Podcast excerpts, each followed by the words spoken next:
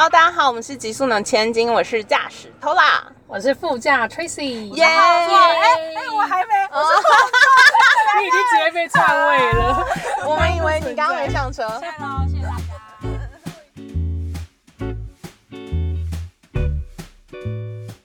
对，我们今天到很漂亮的地方录音，因为 Tracy 家住在新店，所以我就来解锁一个我真的很想来，但我从来没来过的地方。鳄鱼岛，耶！而且天哪，我们是开车上来，好疯哦，这里 真的！而且我在这边住了来个七年，我都不知道这个地方。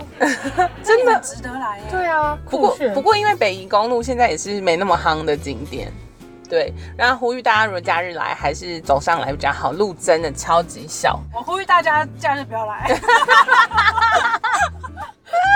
好赞的呼吁哦！我们今天有来宾，就是我们的副驾 Tra Tracy，好难发哎，音哦。你没有办法发 Tracy，对因为我刚我学日文以后，那个卷舌音都会发不出来。啊呃呵的音。好啦，我们要回来，就是我今天要访问的是，我觉得她是一个有很多多重身份的才女，因为我就是在做大纲的时候发现，哎、做身心灵，然后又有空可以出书，然后还可以做很写很多文章。那我要请你自我介绍一下。好，跟观众打个招呼。好，大家好，我是 Tracy。对，很开心来到极速农千金，这是一个我一直很喜欢的节目，所以我终于有机会上车了。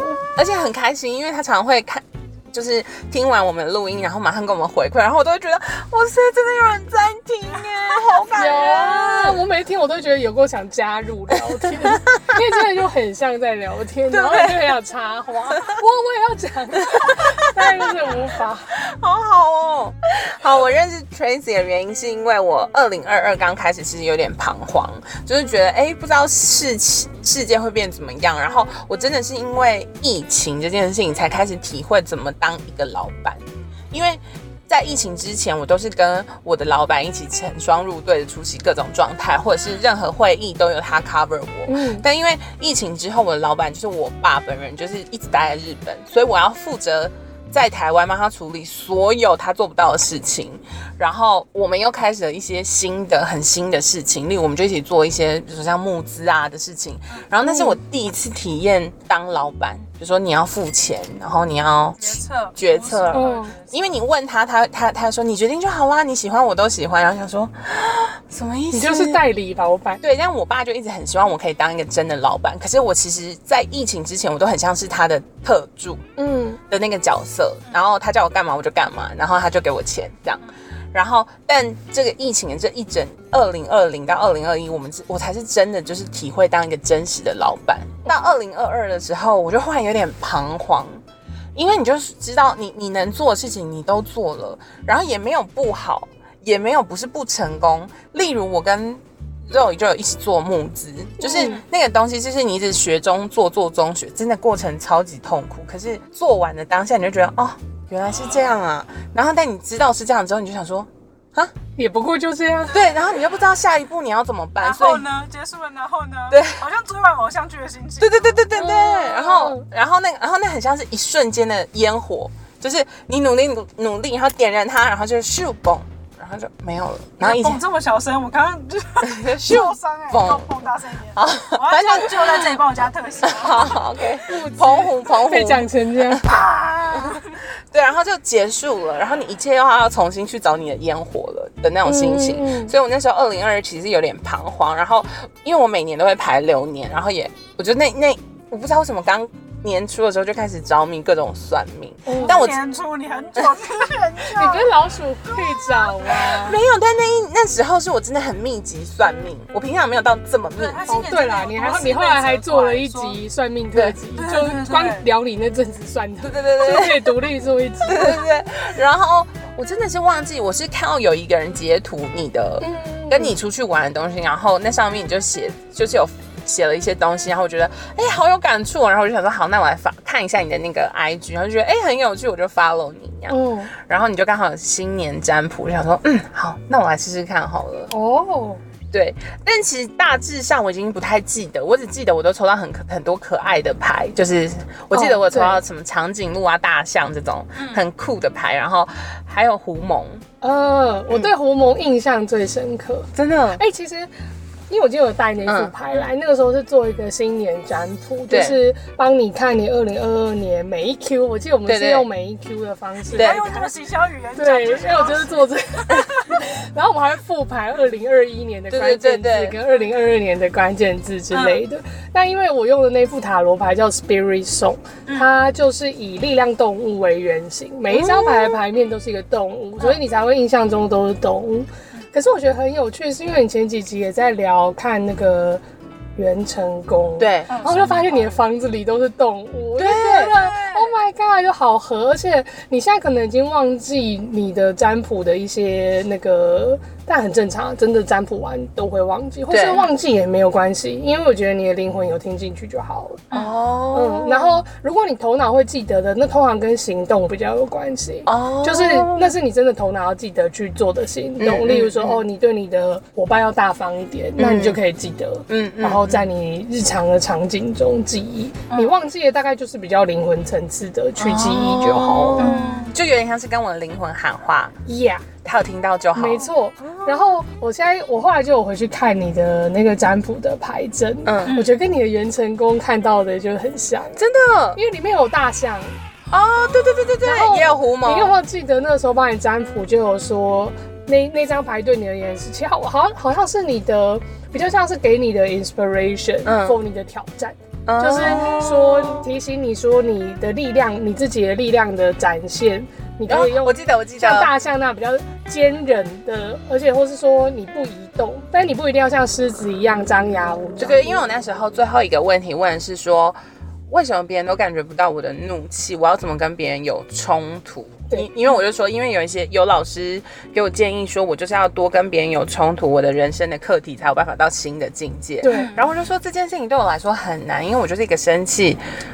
过很久才会发现，不是像你们是生气的途中才发现我在生气，我是我是要过很久才会发现说，哦，原来我那天那个感觉是生气哦，哦，那我在气什么？就是真的，大家可能我生气这个人，我当下我会忍下来，然后我可能过一个礼拜，我才会忽然意识到说，我真的好不爽哦。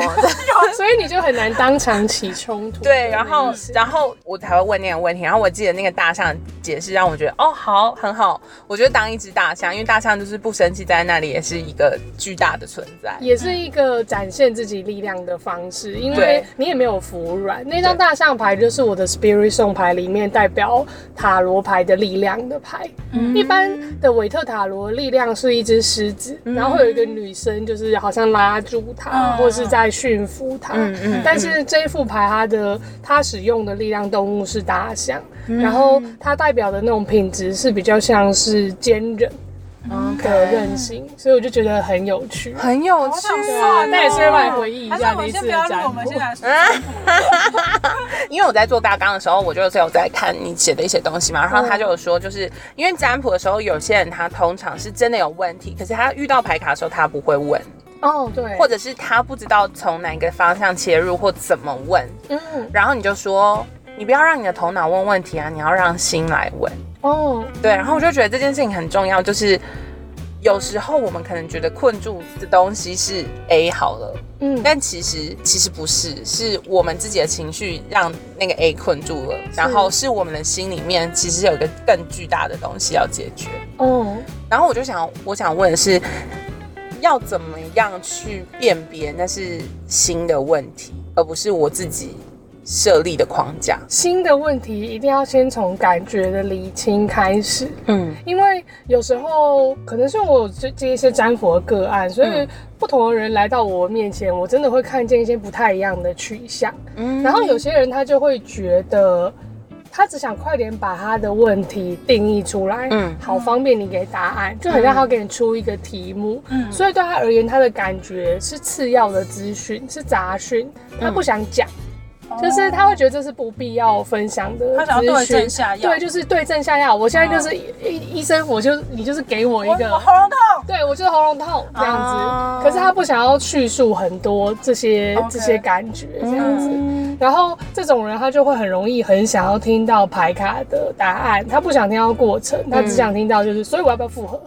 哦就是对，那但他不想要把他不想去看清楚这中间的他的一些感觉，嗯或者他觉得就是那可能是浪费占卜的这个宝贵的时间。哦对对他来说，他这个是一个沙漏，一时间一直在流失。没错，所以他不想跟你多讲，或是那些感觉他自己保留给自己就好了。可是其实哦但他不认为那些是推敲的过程。我觉得那是很重要的推敲的过程。我理解，因为在做心心理智商的时候也是会是这样，就是大家不要去追溯他本来的原因，对他只想要就现在他遇到困难做解决。对，可是这东西其实是捆绑在一起的，就有这个原因才会造成现在的你，所以你必须还是得回溯到那个时候，解决那个时候的东西，你才有办法回来面对现在。对，对他会就是说，哎、那你就是赶快回答这个问题，其他的对他人都很像是离题。我说你为什么要问我这个问题？为什么是我要回答？那你会感觉到被呃得罪吗？不会，不会，不会，哦我完全不会。我觉得就是，就算是我自己也有那种执着的时候，哦就是你会觉得想要聚焦在一个点上面，然后你的理解其他的事情都没有在回答这个点的问题。可是我觉得占卜或是心灵的这种困境，你会很像是绕一条很远的路，最后发现这个事情是在回答你的这个问题。哦，对对对对对对哦，所以我觉得那就是问问题的方式。有时候你就是要问一个比较开放一点，或是跳到这个问题比较高的层次上嗯来问这个问题会比较有机会得到答案。哦，好酷。好虚无哦。就是我我我可以明白，但是很难，那真的是你要经历过一些事情，你才会忽然理解你刚刚说的那一整对串，。就是你要走过才发现自己当时在鬼遮眼，类似这种感觉。但你在隧道里那个时候出不来，你就是会一直对问灯灯光，对什么路口什么路口，你就一直想要这类的。对，因为我最近很很深的体悟，就是所有的身心灵都没有办法让你的目标马上实现，哦，然后那些东西都是要，就是所有的身心灵都是把你导向回来属于你的那条路，没错，你还是得要自己走过去、爬上去、越过去才是你的。我觉得那个决定，但这也是好事，就是说决定权都还是在你身上，对不是一个好像傀儡照着你的命运的剧本在走。其实它只是帮助你回来看清楚当下的局势，或是你现在的能量，嗯好帮助你做决定。所以决定不会是占卜师给你的，他给的也不过就是他应该是读取了这些牌卡讯息跟能量。然后 maybe 在他个人的推测下给你一些建议，可是你听进去的其实是原始的那个能量吧？哦，因为你知道前一阵子就是我很疯狂算命的时候，每一个结果都是超好，什么明亮或是很厉害的这样。哦然后我就想说，我没有啊，我还是一个一般人啊，我没有因为你说的这些话而变得更强呀，这样。哦然后我就陷入这种迷惘。然后这种迷惘就会让你更去尝试各种不一样的算命，因为你想要听到有一个人说不一样的竟然如此，结果大家如果都说一样的时候，你就会觉得好无聊哦，这样。然后有一天，我就真的是自己在反省，说为什么，就是为什么大家都说这条路是这么，比如说康庄大道，你只要走上去你就可以，但为什么我觉得我自己走起来就是不康庄，也不好走这样？然后我才发现，就你再回去整理那些你得到的回复的时候，你就会发现，哦，他只是在提醒你说你可以这样走。但是你如果自己不努力走你不，出发对也没就是你只是一直在这里收到讯息，但你不走的话，你就会没办法改变。哎、这就像那个、啊、很多人上面会问类似一种问题，什么他明年考试会不会考上？哦譬如说考律师，他要准备一年嘛。嗯其实我觉得很好笑，因为就是如果你会考上，难道你现在就不读书了？那你有你难道会考上吗？你该做的你还是要做。嗯嗯那其实也。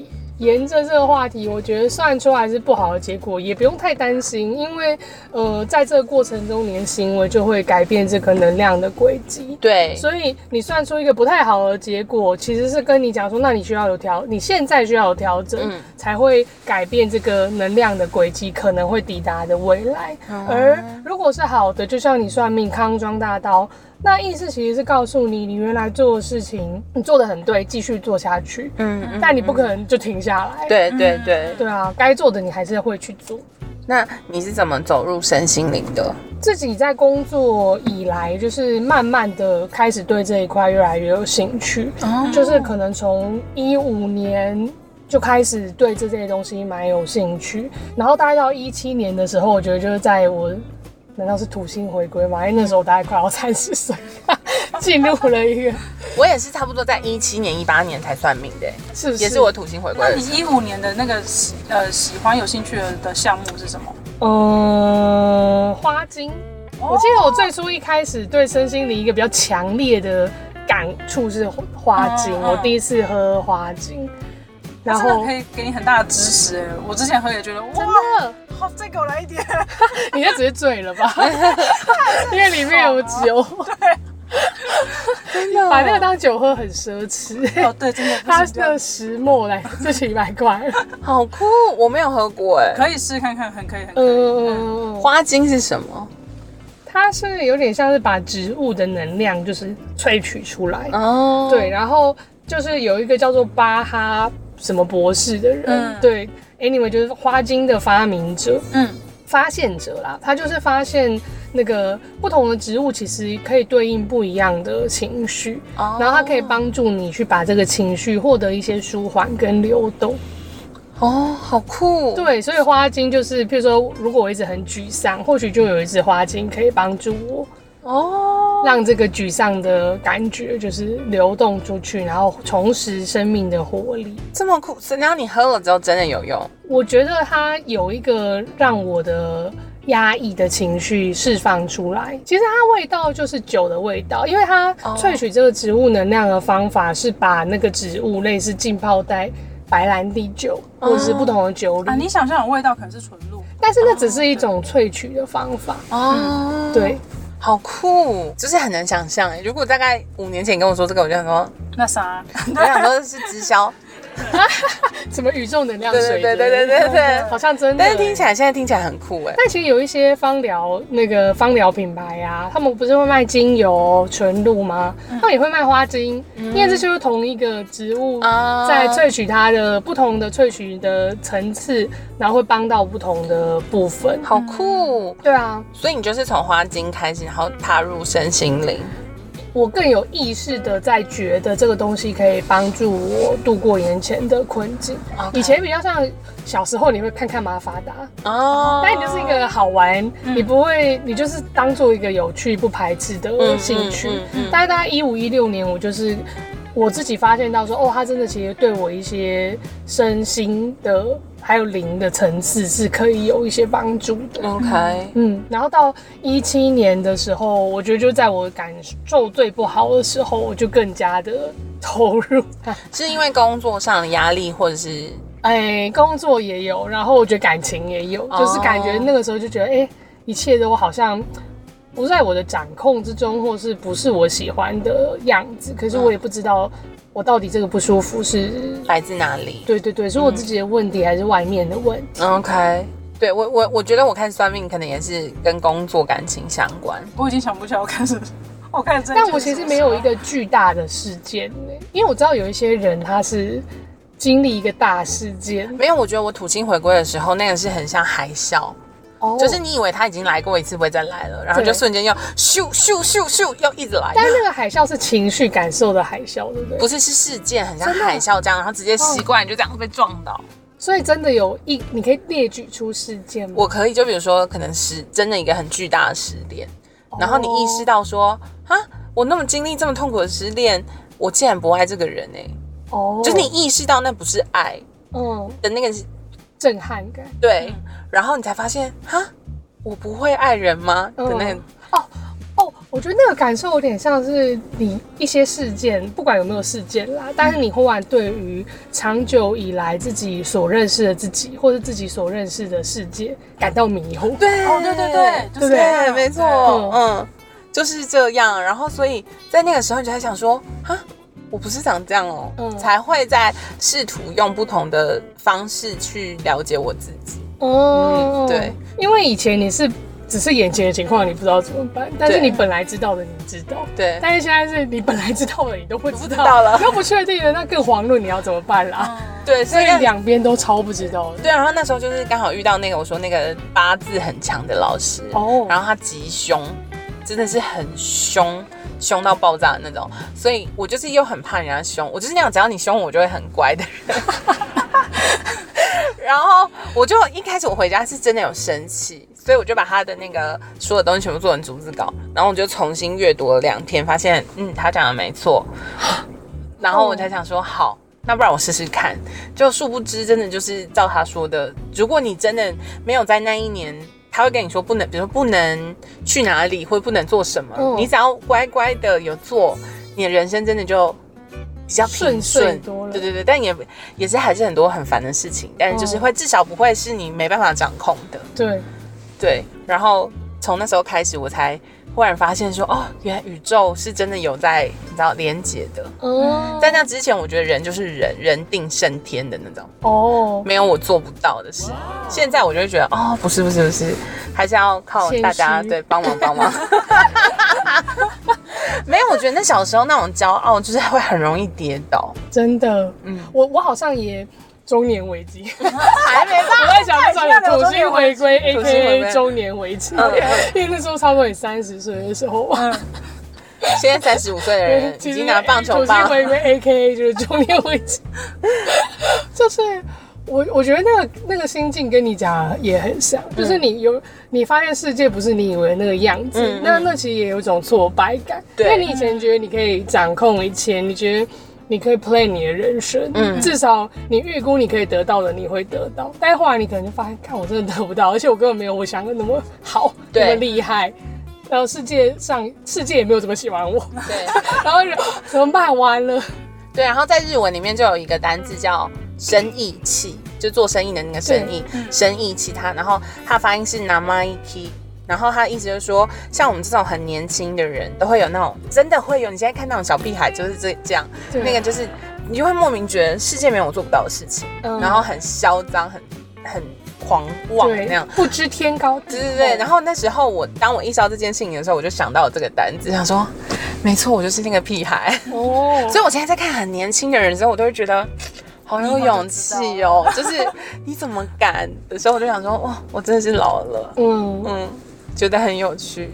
我们要聊离职了吗？哦，要好想聊哦，洛里的主场你为什么会裸辞？裸辞啊？裸辞是怎么样？直接说我不干了？其实就是觉得工作让我觉得蛮累的。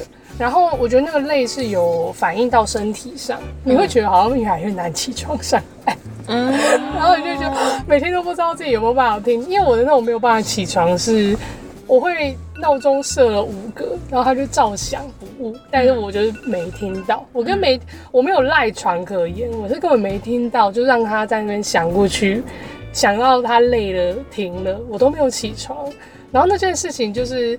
反正我我心里对工作感觉变得比较疲累，我觉得我身体上也有点点让我觉得很难负荷，因为这样也让我很紧张，嗯就是我每天上床睡觉都不知道我明天会不会起会不会来？起来？对会不会迟到，上班会不会迟到，或是如果明天要开会，要是我迟到，那我我好像已经没有办法在这个工作岗位上服务下去了，就是我也没有办法忍受自己是一个开会会迟到的人，对，可是我又控制不住这一切，该怎么办？那个时候还有一个裸辞的点，我觉得是工作也那么多年了，你最后就会发现说也没什么大不了的，就大不了休息一下再回来，总是有工作的。广告圈没有这么，他们总是 他们永远都在缺人。对你不你不用怕了，因为你以前会想说，那个你离职以后会不会就回不来还是什么的？当然，我觉得我工作这么多年就觉得不会啊，一定回得来，一定有工作给你做。嗯嗯嗯所以我那个时候就觉得，不管我想要先休息一个比较长的对。休息，好，我在这里要推荐一下，就是大家可以去听那个艺术家的 ESP。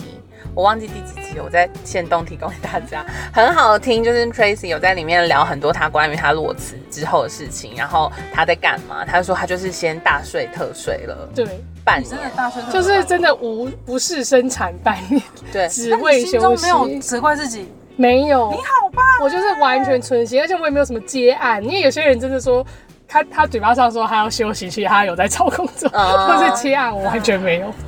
然后他就说他就是每天睡到中午之类的，对，然后他就会喝一点水，然后就去瑜伽上瑜伽课，嗯，然后疯狂上哦，可能上两节三节，然后再回来自己吃煮饭，对。然后吃完饭，然后就是又深夜又要睡觉了。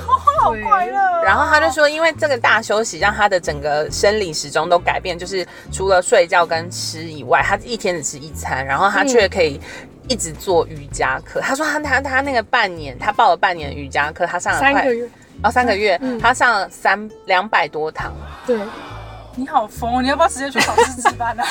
其实完全已经是 RYT 三百小时以上了。对呀、然后我那时候听到想说，我好羡慕这种生活，因为我就是那种我没办法停下来的人哎、对啊，你那时候心情是怎么有办法？对啊你怎么停你怎么有办法按那么久？因为那很像是你手机关飞行，你就很想把它打开，不是吗？我觉得我那个时候心境就是真的很渴望这一切，而且我甚至有一种想要断绝社交的那种意图，嗯嗯嗯所以就是真的就想要躲起来，守在你的自己的一个小天地，然后专注把这件事做好。嗯，但是我觉得那个时候，我猜我是一个一旦下定了决心，我觉得蛮坚韧不拔的把它嗯完成的人。所以我那个时候其实有下定一个决心，是类似说我我要每天自己煮饭，专心的来练习做菜，因为我不算是个很会做菜的人。嗯嗯，然后那个瑜伽，我觉得也是，因为我就是买了 like 三个月不限堂数的会籍，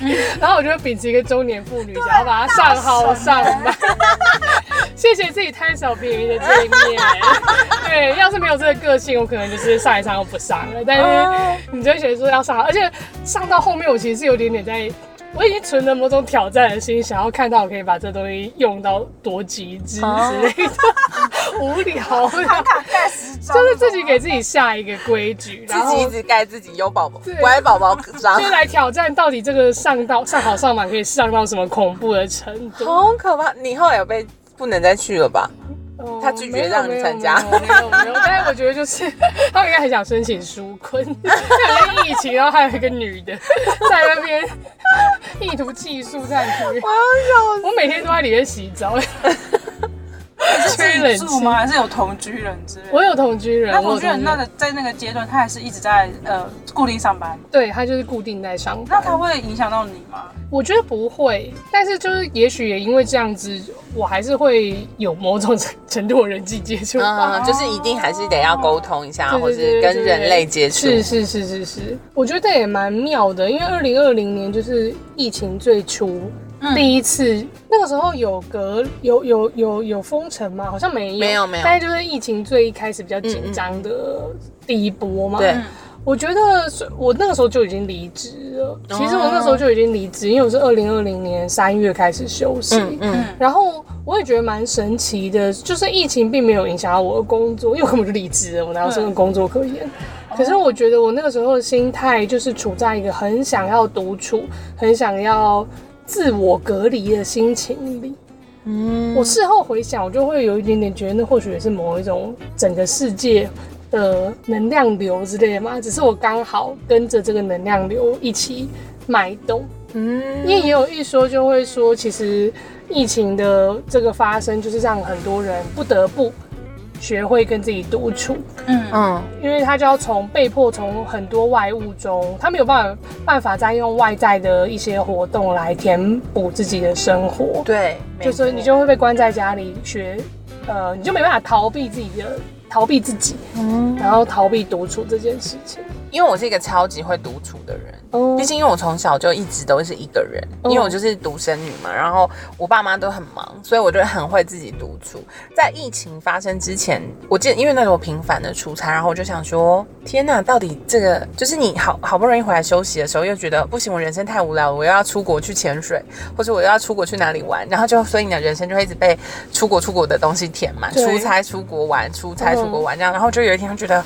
好疲乏、为什么人类都不会累啊？为什么大家要一直追求去更远的地方，去看更厉害的海？为什么我也要在这个洪流里面？就是我自己在，就我记得我很印象很深刻，是我坐在一个饭店的马桶上，想说。这会不会有一天有一个极限极限，就是大家再也没办法想去米兰就去米兰，想去巴黎去巴黎，然后大家根本就也没在那里玩呢、就是他们都只是去看人家干嘛就干嘛，就是不是真的去了解那个当地的状态，嗯然后都会觉得好可惜这样。然后我想说，到底什么时候会有个极限这样子？然后大概三个月之后就封城，就是 世界就停摆了。但那个当下我没有想到这件事情，是嗯后来我在回想的时候，因为我一直觉得哦，可能就很快就会结束了吧对的那种心情。我二零二零都是保持着哦，可能快结束的心情。嗯，结果机票一延再延，再也不买机票了。的。就再也不用买机票，里里程数一直被反复延长。嗯，对，然后我在回想的时候就觉得，我真的很感谢疫情哎，因为现在叫我出国，我真的先不要哎。一旦开启那个出国的开关，就是真的是我就是会一直得要一直出国。但他好像也给了你一个助力，让你可以转向另一种生活，因为本来你自己也开始对这个东西起了一些对，困惑嘛。我觉得留在台湾很好。哦，我觉得就是我我我那天才真的很深刻感觉到有一个家的感觉，就是我终于可以在 Costco 买大量的商品，就比如说一整袋的，而不是一个城市的过客。对，因为我以前真的是行李箱没有再关起来的天啊，的那种，就是连我我因为我爸妈，因为我妈不是那种。一般的母亲，她不是会煮饭的人，也不是会在家里等你的人，就是有时候还是我在寻找她。嗯，所以对我来说，家很像是去住旅馆嘛。对我爸妈来说，应该都是，因为我们是三个很个体的人，我们很像哦，我在这里要好好好平安就好的那种。嗯然后，所以我好不容易在今年终于有家的感觉的时候，我就觉得哦，原来这就是有家的感觉。嗯这样嗯的时候，我就觉得哇，也也许我这个疫情带给我的课题就是要练习把根扎下去。真的扎根，对，不然我觉得我是一个，因为我到哪里都可以工作，或者是我到哪里其实我都可以活下来，所以我觉得我我本来没有意识到我的家其实在这里，一个家的地方。你内心可能也很难用比较长久的打算在看待你眼前或你所拥有的，对，是吧？这种成长经验，所以你知道他现在住的地方，他住了十年，你知道我多羡慕吗？为，什么？我多恐慌！我十年了？你为什么要恐慌？不是，我想说，因为那那个房子就是搬进来的时候，我室友就跟我说，哎、我们要不要把那个厨房那个柜子换掉？我说你有病哦，你是要在这里住多久？两三年差不多了吧？你回望想说十年干的时候应该要换掉，好气哦！就是你摊提下来一个月可能只要付一千块，哇，话题瞬间超级扎根，已经到地心了，还还讲到摊题这个词，超实际的。我们刚刚很深的在聊心灵，在那边聊柜子的我摊题。就是想讲一些资我要本主义消失。那你休息之后怎么怎么回到身心灵？其实那半年的就是休息，对我来说真的有很大的一个滋养的效果。可是它对我而言，那是一个第一阶段。那我当时的状态其实还是处在一个我觉得我会回去上班，嗯嗯，因为我从毕业以后就是在广告公司工作，虽然有换过公司啊，但是我基本上就是一直都在上班，也一直都在同一个产业工作，所以那个时候休息只是觉得说我先休息，然后我我也不怕没找不到工作，但是我 eventually 我会回来上班。然后我跟自己就是定下一个时间，就是长达半年。可是也许是因为我知道之后会回来，所以我我那个六个月的假我才可以放的比较心安理得。对，但慢慢的时间到的时候，我也要开始想下下一步了。结果我发现我不知道打，我不知道我要干嘛。我可以决定要不要回哦，对，因为那个时候其实是用留职停薪的方式。哦嗯我本来是提离职啊，但总之公司也很好，就说不然你留职停薪，你半年后如果你想回来，位置也会保留。嗯然后，可是我觉得那半年的休假对我来说真的是一个很快乐的日子，是一个我很喜欢的生活。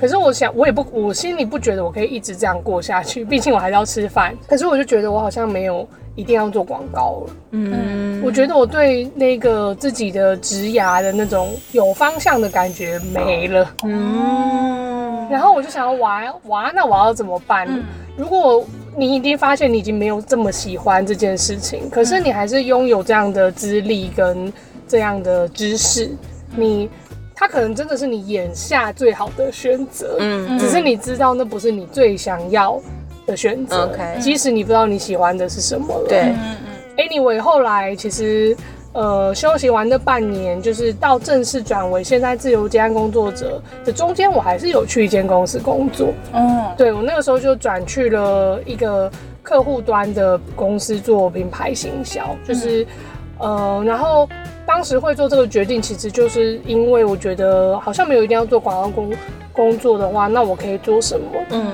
然后就有这样的一个工作邀请嗯。在我眼前，我就想说，那我不然我选这个好了，选一个未知，选一个问号，嗯比我已经认识十年，但是现在没有觉得一定得要做的广告公司好，去试试看一个位置。嗯，所以，呃，休息完离开澳门休息完半年以后，我是去客户端那边上班。结果去了那个客户端以后，就是我过得更惨。啊，真的，对，那你知道那个休息半年养的身体啊，那种平静的感觉，在那里毁于一旦，哇，就整个造型整个 全毁。天哪，而且我就落入也有觉得更惨的境地，就是我真的，我觉得不是那个公司不好，只是嗯。那不是我要的。嗯，然后因为做一个巨大提醒哎，对对对还来，就是一个巨大的提醒，因为可能你起了质疑以后，你就会越来越清晰，知道哪些不是你要你的反应也会更大。嗯我就觉得在那个工作上，我的反应超级超级大，嗯大到我那个时候已经对。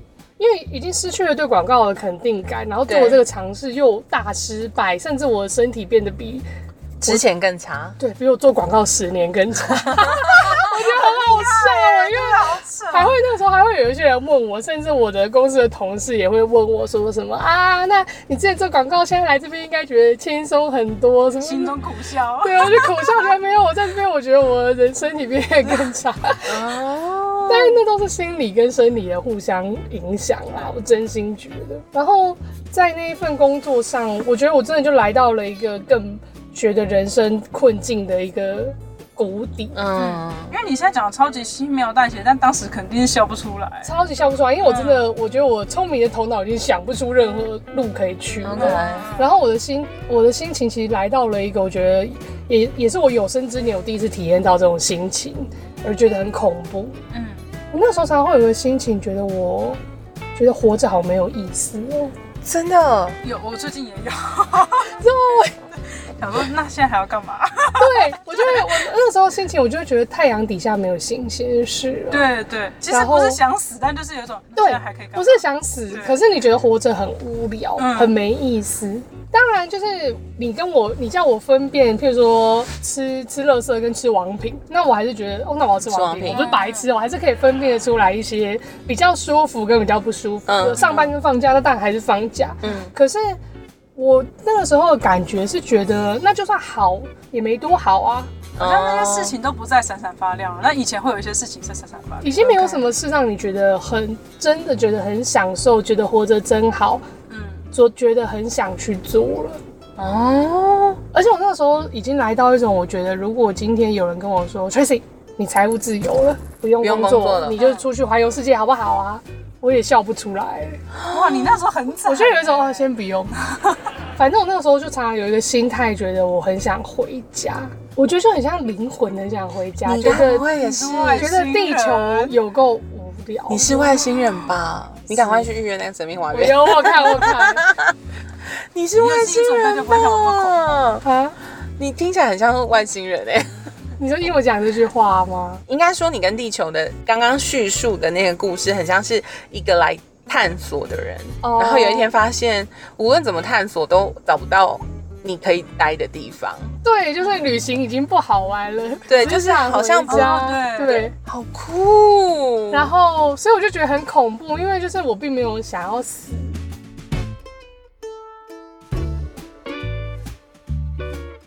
嗨，听见我录音就知道我们这一集又录太长了，很开心这一集可以跟 Tracy 聊到他如何裸退，然后还有他离职之后怎么样把生活的节奏感找回来，以及重新回到身心灵，然后踏入身心灵跟把自己疗愈的过程。